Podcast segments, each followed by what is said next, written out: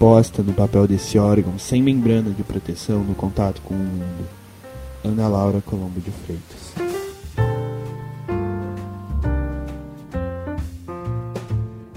Da Estante, seu momento de leitura com a rádio da universidade.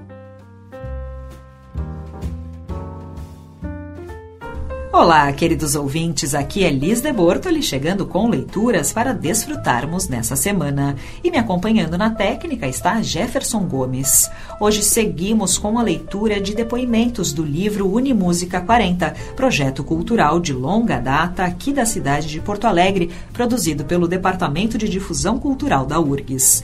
Dentre os diversos registros e depoimentos que estruturam a obra, selecionamos para esta quarta os dizeres do músico e compositor Carlos Careca. Leiamos essa declaração que nos atenta para o papel da universidade na difusão de cultura para além dos portões do campus, algo recorrentemente debatido na prática extensionista.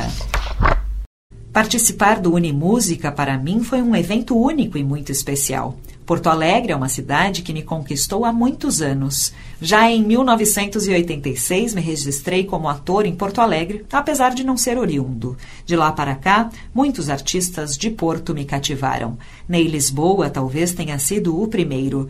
Depois conheci em Sampa a dupla Tangos e Tragédias. Me apaixonei. Fiquei amigo de Nico e Ike.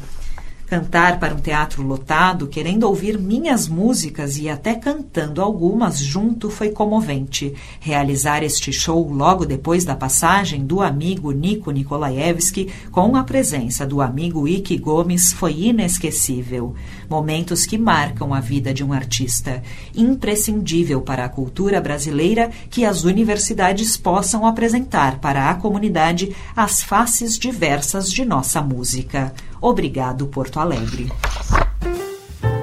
Neste programa trabalharam Liz de Bortoli, Mariana Sirena e Guilherme Gabineski.